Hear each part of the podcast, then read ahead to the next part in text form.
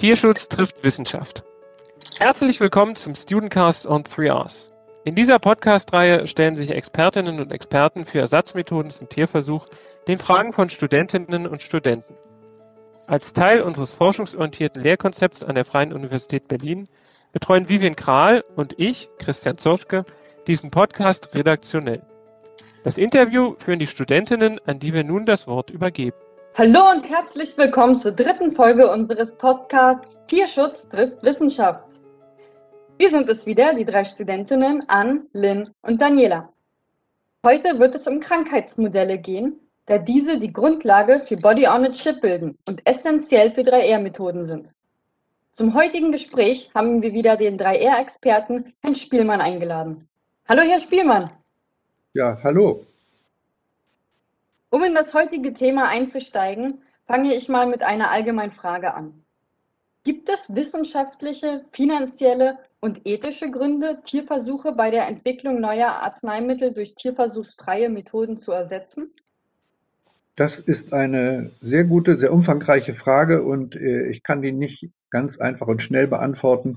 Es gibt einmal finanzielle, wirtschaftliche Gründe, um bei der Entwicklung neuer Arzneimittel Tierversuche durchzuführen, denn alle Arzneimittel sind in der Vergangenheit mit Tiermodellen, anhand von Tiermodellen entwickelt worden und äh, nicht nur in Deutschland, weltweit ist festgestellt worden, dass die Erfolge bei der Entwicklung neuer Arzneimittel im Verhältnis so schlecht sind, dass es sich wirtschaftlich kaum lohnt, so weiterzumachen. Und es sind nicht nur Tierschützer, sondern auch Wissenschaftler und sogar Wissenschaftler in der Industrie der Meinung, wir müssen etwas Besseres haben, um Arzneimittel zu entwickeln, als Tierversuche, weil die Tiere Voraussagen machen können für eine Erkrankung im Tier und eine Voraussage für Erkrankungen im Mensch scheint schwierig zu sein, sodass beispielsweise Erkrankungen, die für den Menschen ganz wichtig sind, auch zunehmen, weil die Menschen älter werden,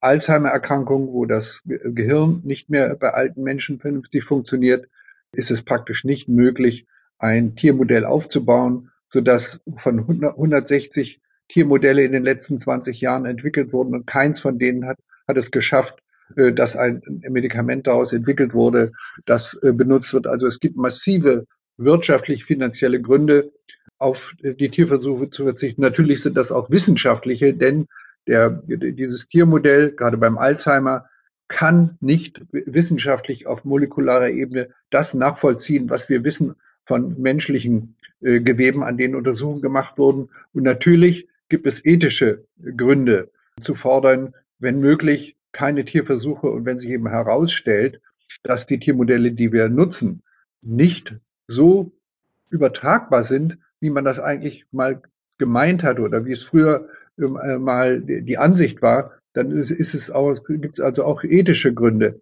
auf tierversuchsfreie Methoden überzugehen. Also ja, Ihre Frage war, gibt es wirtschaftliche, finanzielle und ethische Gründe? Dreimal ja. Und deswegen sollten wir uns jetzt im Detail vielleicht um einzelne Tiermodelle kümmern und die ansehen und genauer prüfen.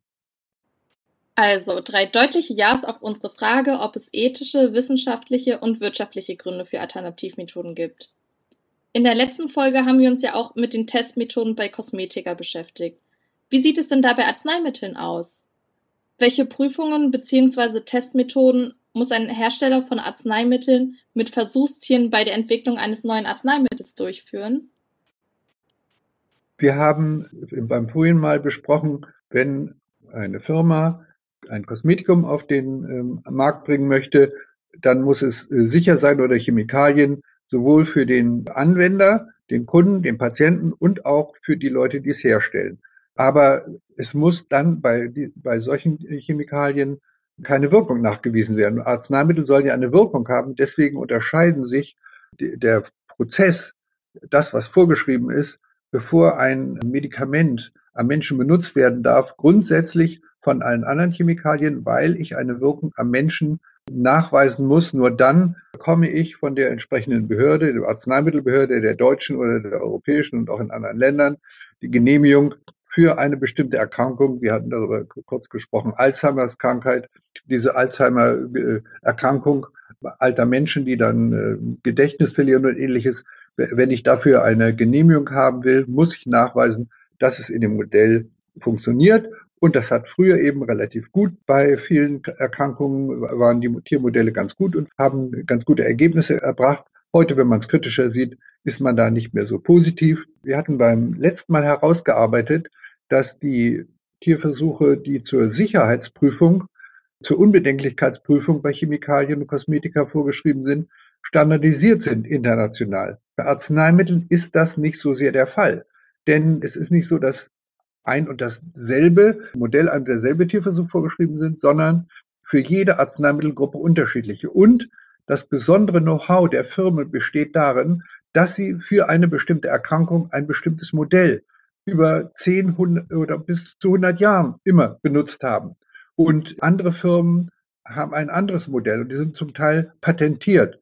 Und die Firma muss dann Ergebnisse, die sie in ihrem Tiermodell hat, vorlegen der Behörde, damit die Behörde genehmigt, dass an gesunden Menschen das Medikament erstmal geprüft wird, ob es unbedenklich ist und dann an erkrankten Personen, ob es eine Wirkung hat, an kleineren Gruppen von Erkrankten und an großen Gruppen von Erkrankten. Das bekommt man ja gerade im Augenblick aktuell mit bei der Prüfung der verschiedenen Impfstoffe bei dem, der Corona-Erkrankung. Da ist ja auch so, dass einige entwickelt wurden und einige schon an Menschen äh, benutzt wurden und andere an großen Gruppen. Und da ist die Zulassung dafür für jeden Impfstoff in dem Fall unterschiedlich. Und so ähnlich ist es eben auch bei den Arzneimitteln. Also der große Unterschied ist, es gibt bei den Entwicklungen von Arzneimitteln Tiermodelle. Die Tiermodelle sind nicht standardisiert. Die Tiermodelle sind für bestimmte Arzneimittelgruppen, für bestimmte organspezifische Erkrankungen etabliert, sagen wir mal. Und mit denen ist dann auch die Behörde vertraut. Und die Prüfungen auf Unbedenklichkeit, die sind immer dieselben, die sind weitgehend standardisiert.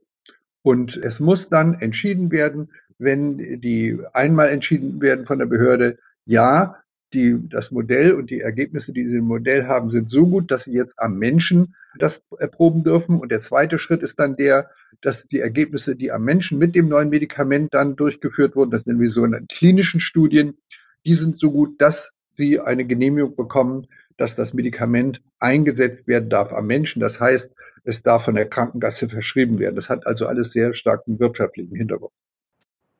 Es hört sich ja sehr aufwendig an, weil die Tiermodelle ja nicht standardisiert werden. Außerdem stellen auch die Kosten vor jeder Zulassung ein großes Problem dar. Daher entwickeln Wissenschaftler die sogenannten Krankheitsmodelle, die die Arbeit der Zulassung deutlich erleichtern. Für das bessere Verständnis erläutere ich noch einmal, was man unter dem Begriff Krankheitsmodelle versteht. Ein Krankheitsmodell hilft, die Entstehung einer Krankheit zu verstehen. Krankheiten entstehen durch Störungen von Körperfunktionen, die dann biochemisch oder physikalisch nachgewiesen werden können. Dabei gibt es ganz unterschiedliche Krankheitsmodelle. Wie ist denn ein Krankheitsmodell überhaupt aufgebaut? Können Sie uns die aktuellen Krankheitsmodelle nennen, Herr Spielmann? Es gibt, wie angedeutet, sehr unterschiedliche Krankheitsmodelle für verschiedene Organsysteme. Man kann einmal ein Tier nehmen und zum Beispiel untersuchen, ob der Blutdruck oder die Herzfrequenz, der Häufigkeit des Herzschlages beeinflusst wird. Und ich kann das natürlich genauso machen an isolierten Herzen. Das heißt, ich äh, habe Herz äh, aus Tieren das ganze Herz oder ich habe Herzgewebe vom Menschen von Operationen her, aus äh, Operationen an Herzen oder aus, äh, von Unfällen. Und ich kann an Zellen vom Herzen Untersuchungen machen. Und das haben Sie wahrscheinlich auch schon gehört, dass wenn ich da die richtige Konzentration, die richtigen Medikamente nehme, kann ich alles, was am Herzen besonders wichtig ist, nämlich dass der Muskel sich kontrahiert, die Kontraktion, die Kraft des Herzens und auch wie häufig das ist, kann ich alles nachmachen, so, so, sogar schon in Zellkulturen. Aber auch da muss man sehen, dass das Herz komplex aufgebaut ist und es hat eben nicht nur die Muskelzellen, sondern es gibt auch Nervenzellen, die koordinieren, dass die Herzmuskelzellen, der gesamte Vorhof und die Kammer sich gleichmäßig kontrahieren. Das heißt, wir haben auch schon da unterschiedliche Zellen nebeneinander und natürlich gibt es Gewebe dazwischen, das Bindegewebe, so dass wir einfach sehen können, wir, wir haben einmal Ganztiere, die im Modell genutzt werden, und dann haben wir unterschiedliche Organe, Organteile und Gruppen von Zellen, an denen man gezielt Untersuchungen machen kann. Und so ist das mit jedem Organ in ähnlicher Weise. Sie können Nieren isolieren, Sie können die Urinproduktion sich angucken, Sie können dann an isolierten äh, einzelnen Nieren, die kultiviert werden, aber Sie können auch Nierenzellen nehmen. Also man kann sehr unterschiedlich Modelle haben und das gilt für die Lunge genauso fürs Gehirn. Man kann immer ganze Organe kultivieren. Erstmal das ganze Tier habe ich äh, vergessen, man Ganztier, Organ und dann verschiedene Zellgruppen miteinander oder einzelne Zellen, je nachdem, wie die Fragestellung ist, wo das Medikament wirken soll. Und da ist es eben wichtig, dass man eine Vorstellung hat, mein Medikament soll an der und der Zelle in dem entsprechenden Organ funktionieren und dann kann ich das gezielt an den spezifischen Zellen machen und so entwickelt man dann heutzutage ein Medikament. Man kann das sehr viel gezielter und man muss eben nicht mehr die Maus oder Ratte oder ein Versuchstier nehmen und dessen Zellen, sondern man kann menschliche Zellen und Gewebe nehmen und dann an denen sehen, wie das neue Medikament, diese prüfende Substanz wirkt. Also kann man zusammenfassen, dass man Krankheitsmodelle nicht verallgemeinern kann, da sie sehr unterschiedlich für unterschiedliche Organsysteme sind. Der Vorteil von Krankheitsmodellen im Gegensatz zu Tiermodellen ist, dass man also mit einem Krankheitsmodell viel präziser und gezielter arbeiten kann indem man verschiedene Organe nachbildet. Wie sieht es denn mit anderen Krankheiten, wie beispielsweise mit Infektionskrankheiten aus, die zeitgleich mehrere Organe betreffen? Infektionskrankheiten sind ein ganz gutes Beispiel, weil wir ja es mit fremden Organismen, Bakterien oder auch Viren zu tun haben oder auch Pilzen, die man schon lange in Kultur züchten kann. Und das Neue ist, dass man die eben in Kultur zusammen mit den entsprechenden Geweben oder auch Organschnitten züchten kann. Und dabei hat man festgestellt, dass es häufig möglich ist, beispielsweise in einer Ratte oder Maus, eine Erkrankung und speziell auch Erkrankungen, die einen, für den Menschen schwerwiegend sind, wie Pilzerkrankungen oder auch Tuberkulose, dass man äh, die dann in einem Tiermodell beherrschen kann oder therapieren kann. Aber es stellt sich heraus, im Menschen nicht, weil was passiert bei einer Infektion zwischen dem Virus, Bakterium, Pilz und dem menschlichen Gewebe, wo es eintritt, beispielsweise die Lunge oder die Haut.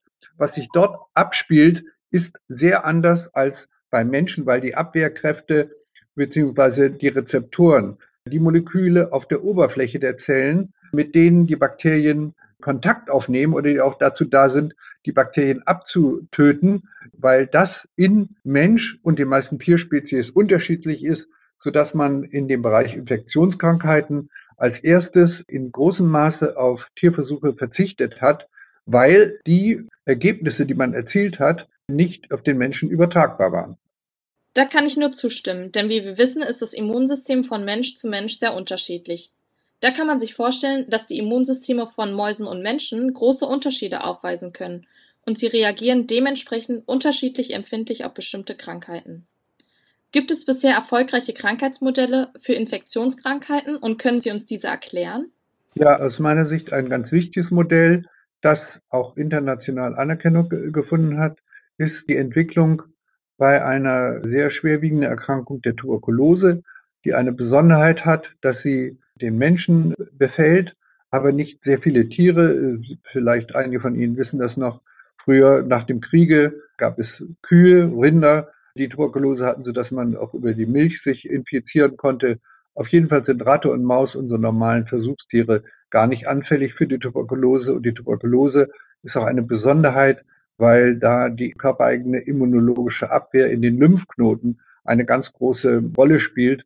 Und dafür die immunologische Abwehr, gerade bei der Tuberkulose, ist eine Besonderheit, die nicht so funktioniert. Das Zweite, und das wissen sicher nur Spezialisten, ist, dass die Tuberkulose eine Erkrankung ist, die sehr langsam vonstatten geht. Das heißt, die Bakterien teilen sich nicht schnell, sondern sehr, sehr langsam. Und es war sehr schwierig, überhaupt Kulturflüssigkeiten zu finden, in denen Tuberkulosebakterien sich weiterentwickelt haben. Und da war der erste große Durchbruch, dass man in einfachen Röhren, praktisch in dünnen Schläuchen, die außen durchströmt wurden von Nährflüssigkeit, Tuberkulosebakterien sehr gut züchten konnte und deren Vermehrung studieren und vor allem auch die Wirkung von Medikamenten gegen die Tuberkulose. Dieses Modell ist sogar von den internationalen Behörden genehmigt worden, was ungewöhnlich ist. Also für die Entwicklung neuer Tuberkulostatika, Medikamente, die das Wachstum von Tuberkulose im Menschen hemmen, kann man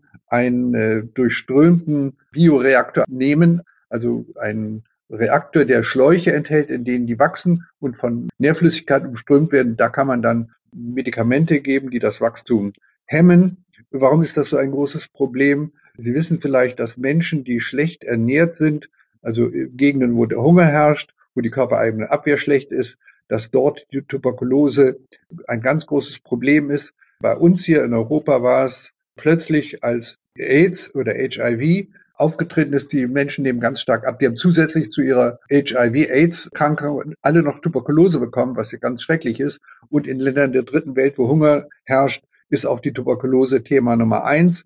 Die Tuberkulosebakterien sind in der Lage, ganz schnell Resistenten zu entwickeln. Das heißt, unsere gängigen Medikamente, die wir haben gegen Tuberkulose, wirken relativ schnell nicht mehr, sodass man besser wirkende entwickeln muss. Und es hat sich eben gezeigt, dass in Ratte und Maus bei solchen Prüfungen Medikamente, die sich bei Menschen als wirkungsvoll erwiesen haben und auch in diesen äh, geschilderten einfachen Durchströmungsmodellen, dort war die, die Übereinstimmung in den Menschen 100 Prozent, während die Ergebnisse von Ratte und Maus nicht zuverlässig waren. Also eine sehr schwerwiegende Erkrankung, für die es wissenschaftlich schwierig ist, wirksame Therapie zu entwickeln. Diese Infektionskrankheit Tuberkulose ist ein ideales Beispiel dafür, dass wir mit tierversuchsfreien Methoden sehr erfolgreich sein können.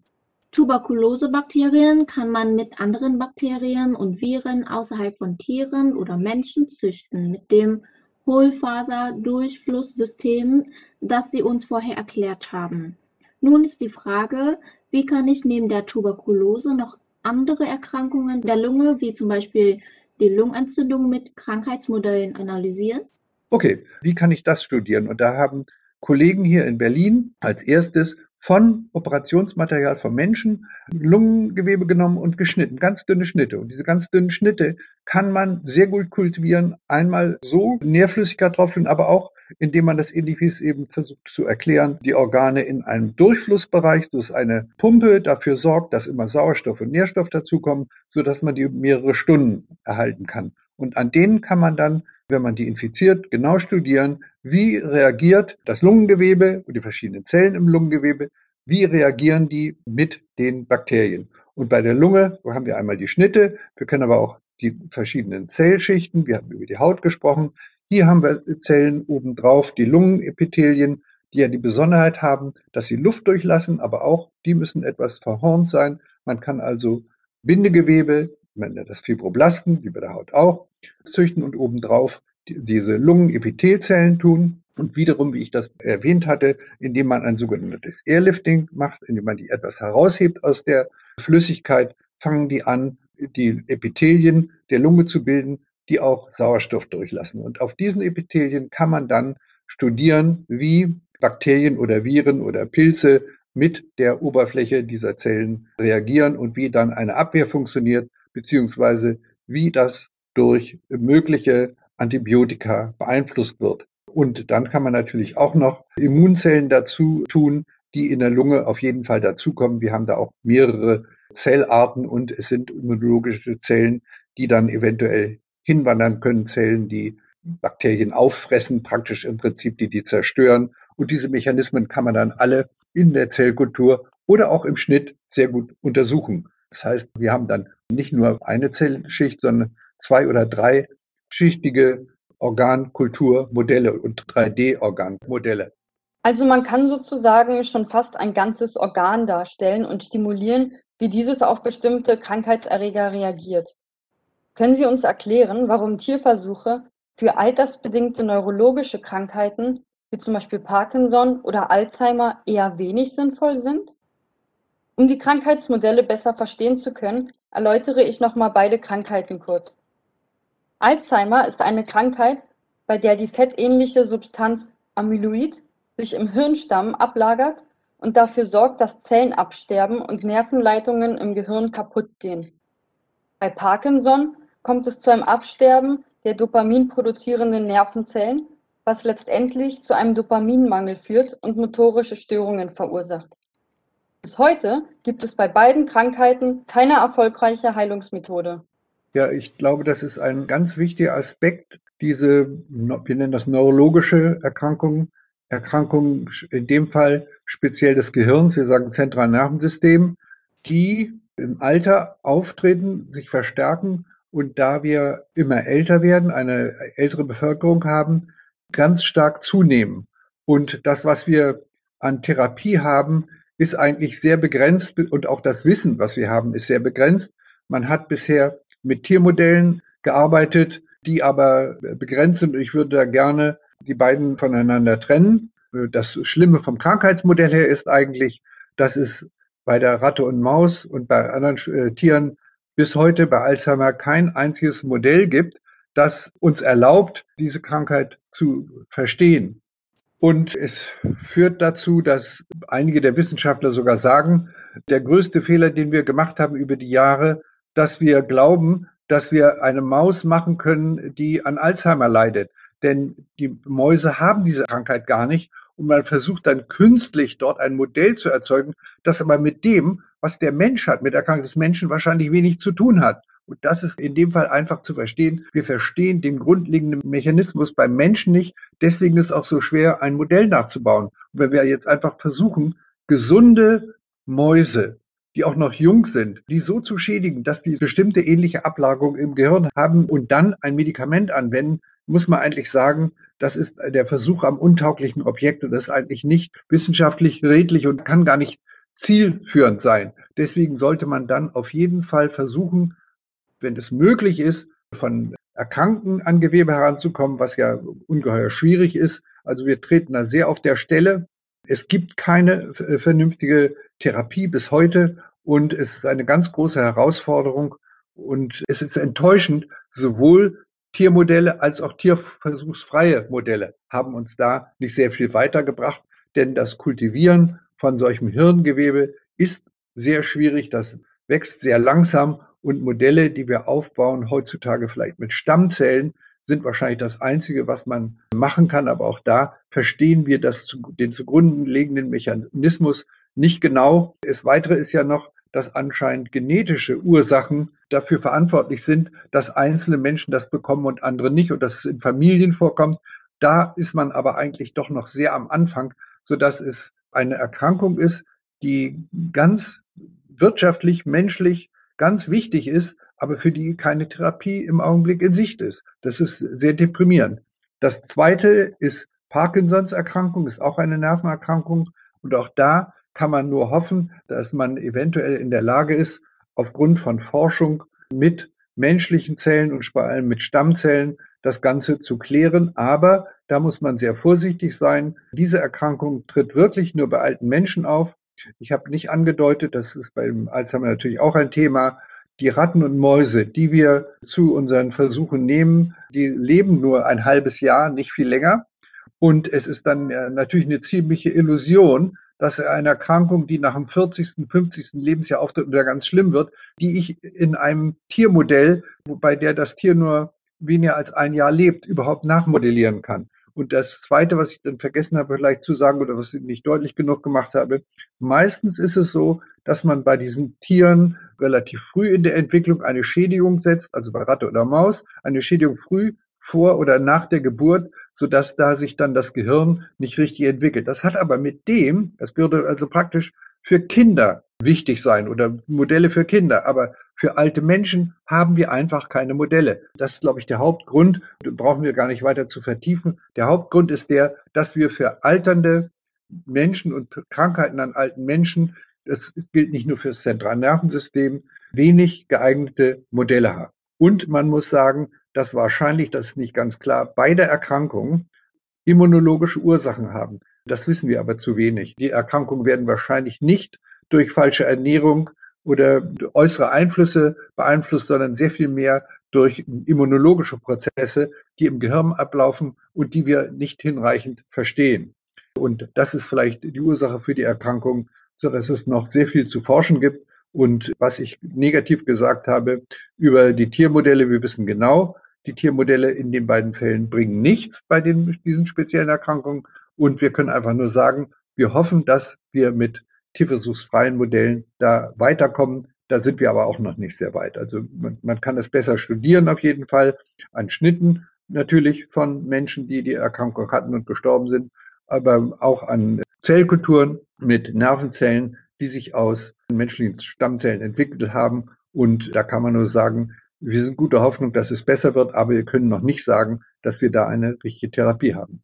Also zusammengefasst bringen die Tierversuche bei neurologischen Erkrankungen die Forschung nicht weiter, da sie vor allem erst im späten Alter auftreten und somit die typischen Versuchstiere wie Ratten und Mäuse für die Erforschung der Krankheiten ungünstig sind. Wir haben uns jetzt mit den unterschiedlichsten Krankheitsmodellen befasst. Aber wie sieht es mit einem Modell für das größte Organ des Menschen aus, dem Hautmodell? Hier gibt es ja verschiedene Faktoren zu beachten, wie Hautalterung.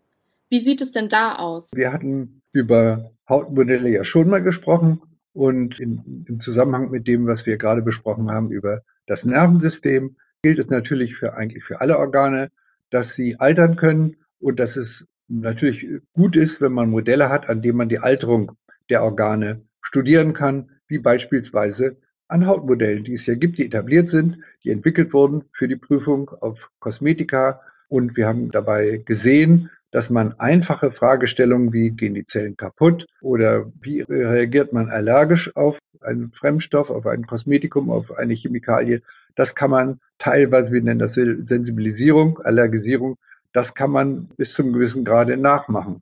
Dann gibt es aber auch Erkrankungen, die speziell sich an der Haut abspielen und es gibt das Problem der Alterung.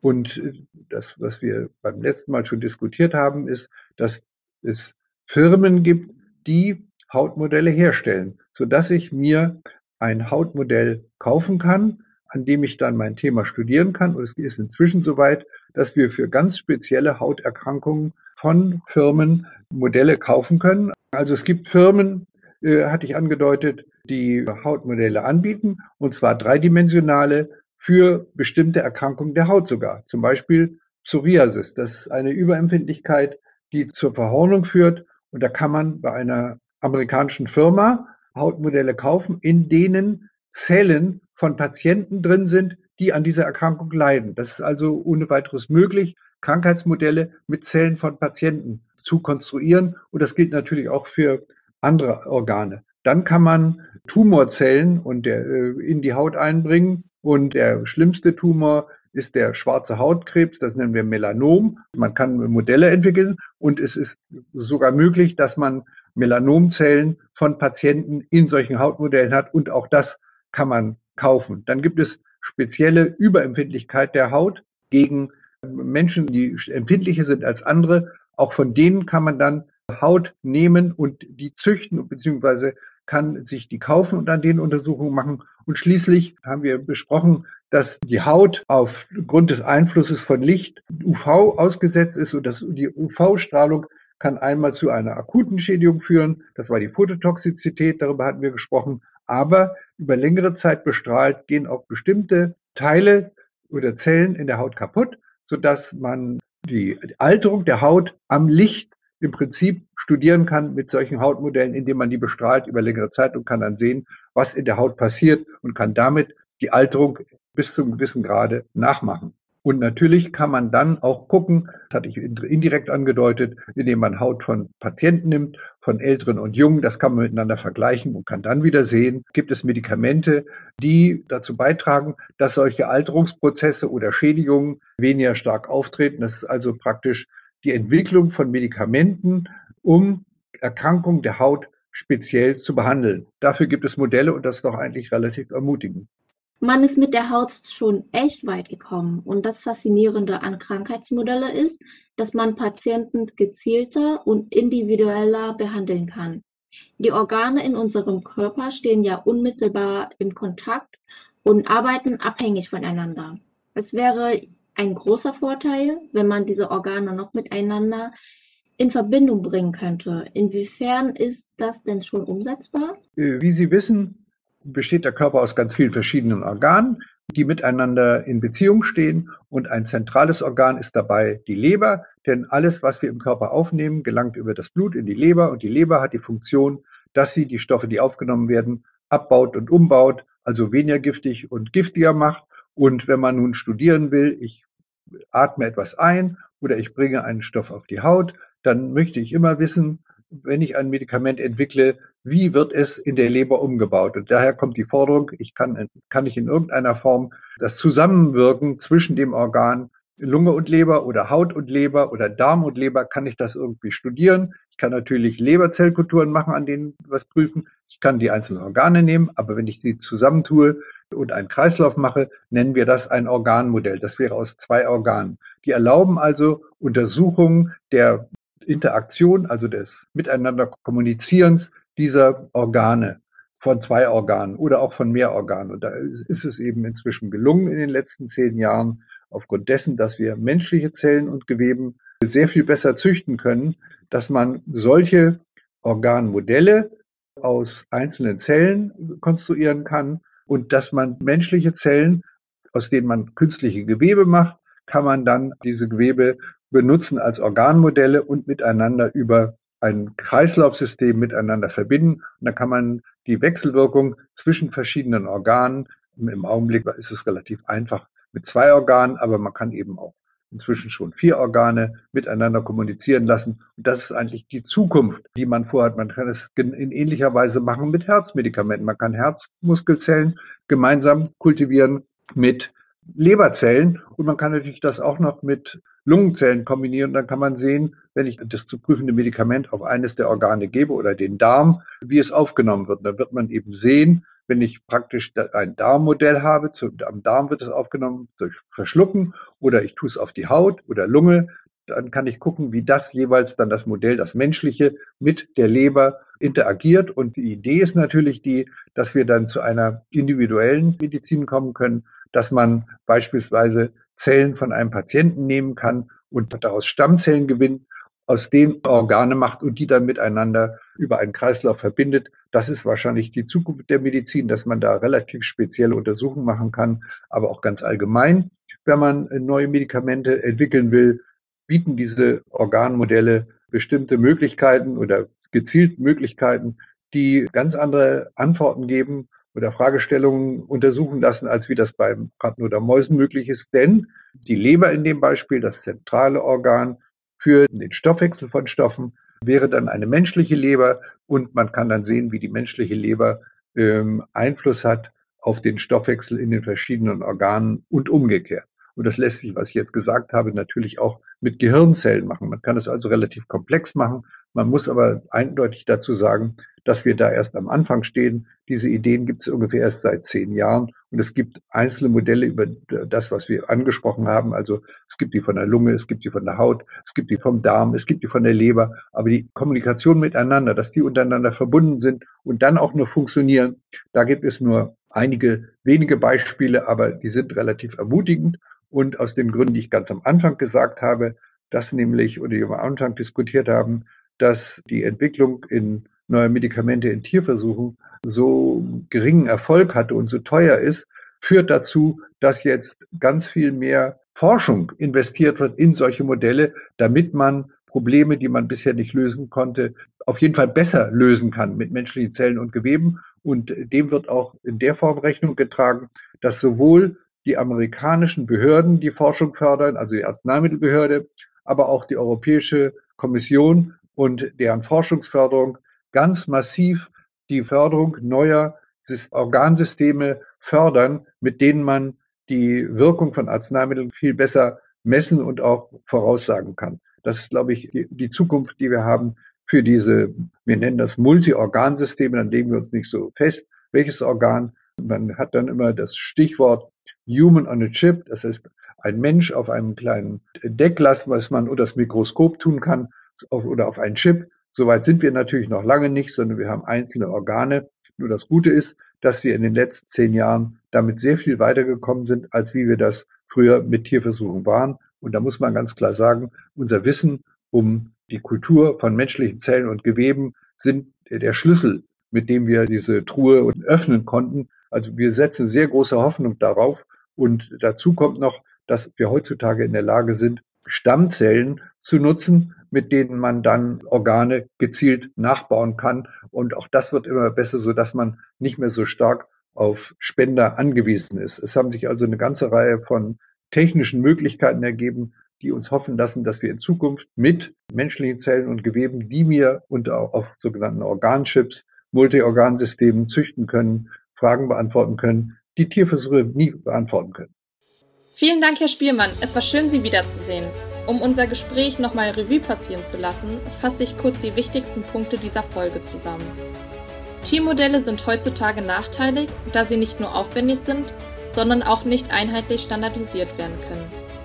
Deshalb bieten Krankheitsmodelle als Alternativmethode viele Vorteile.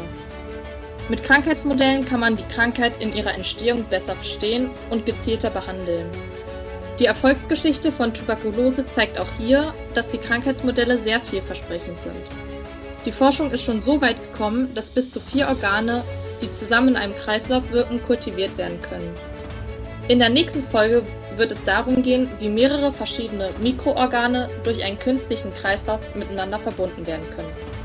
Mit dem sogenannten Body on a Chip. Vielen Dank fürs Zuhören und bis zum nächsten Mal. Tschüss! Dieser Podcast ist Teil von 3rsinfohub.de, der Plattform für Medien zu Ersatzmethoden zum Tierversuch.